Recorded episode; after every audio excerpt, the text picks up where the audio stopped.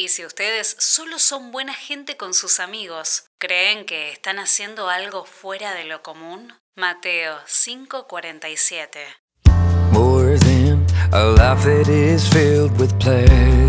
14 de febrero del año 2021. Síganme la corriente y hagamos de cuenta que hoy es 14 de febrero. ¡Feliz Día del Amor! Y de la amistad, mijita. Recuérdalo bien. Y de la amistad, por supuesto, señor Don Ramón. ¡Feliz día a todos! Ale Fantozzi es mi nombre y estoy agradecida por tu compañía una vez más. Sean todos bienvenidos a un nuevo episodio de Phantos Storytime. Amar a los que nos aman es fácil. Qué fácil es querer amar a la gente buena, ¿o no? Pero ¿qué pasa con aquellos que no nos quieren? Que nos tratan de forma hostil o hasta nos odian. Ese sí que es un desafío, amarlos. ¿Qué pasa con ellos? ¿Qué pasa con nosotros en esta situación? Si ustedes solamente aman a los que los aman, ¿creen que merecen alguna recompensa por eso? Incluso los cobradores de impuestos aman a sus amigos. Mateo 5. Es difícil, lo confieso, lo acepto. Trabajo desde los 15 años y cuando empezás de chica y no tenés el carácter suficiente o en realidad pensaste que todos iban a actuar con honestidad, templanza, amor, justo te topaste con todo lo contrario y sos consciente de que es difícil amar a los que te tratan mal. Quizás lastimaron tu confianza, quizás dañaron tu esperanza en un mundo mejor. Quizás no tenés ganas de amar a los enemigos. Mejor amemos a los que nos quieren. ¿Para qué más? Es suficiente con esto. Lamento decirte que no, no es suficiente. Eso lo puede hacer cualquiera. Amar a los que nos quieren, amar a los que nos dicen cosas lindas.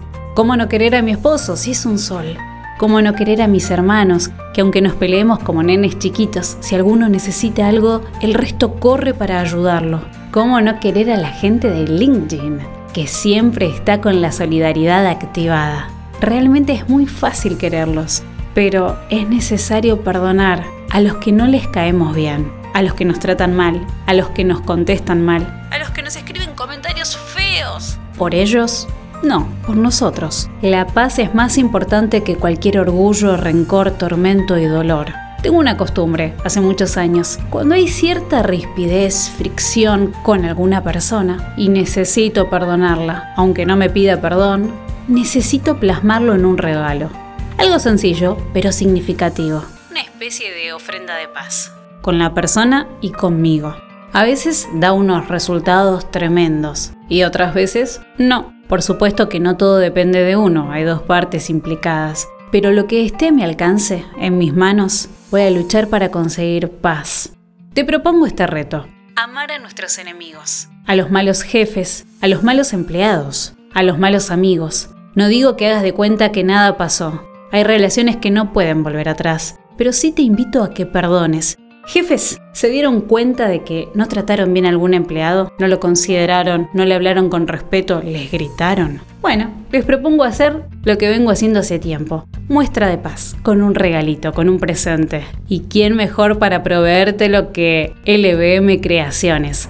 Fede Rodríguez al mando te puede ayudar a elegir el mejor regalo para sorprender y disculparte con tus empleados compañeros de trabajo, de estudio, también pueden hacer lo mismo por sus jefes, por sus compañeros, por sus pares. El amor es paciente y bondadoso. El amor no es celoso, ni fanfarrón, ni orgulloso, ni ofensivo. No exige que las cosas se hagan a su manera. No se irrita ni lleva un registro de las ofensas recibidas. No se alegra de la injusticia, sino que se alegra cuando la verdad triunfa. El amor nunca se da por vencido, jamás pierde la fe, siempre tiene esperanzas y se mantiene firme en toda circunstancia. Primera de Corintios 13. Reto, amar a tus enemigos. Activado.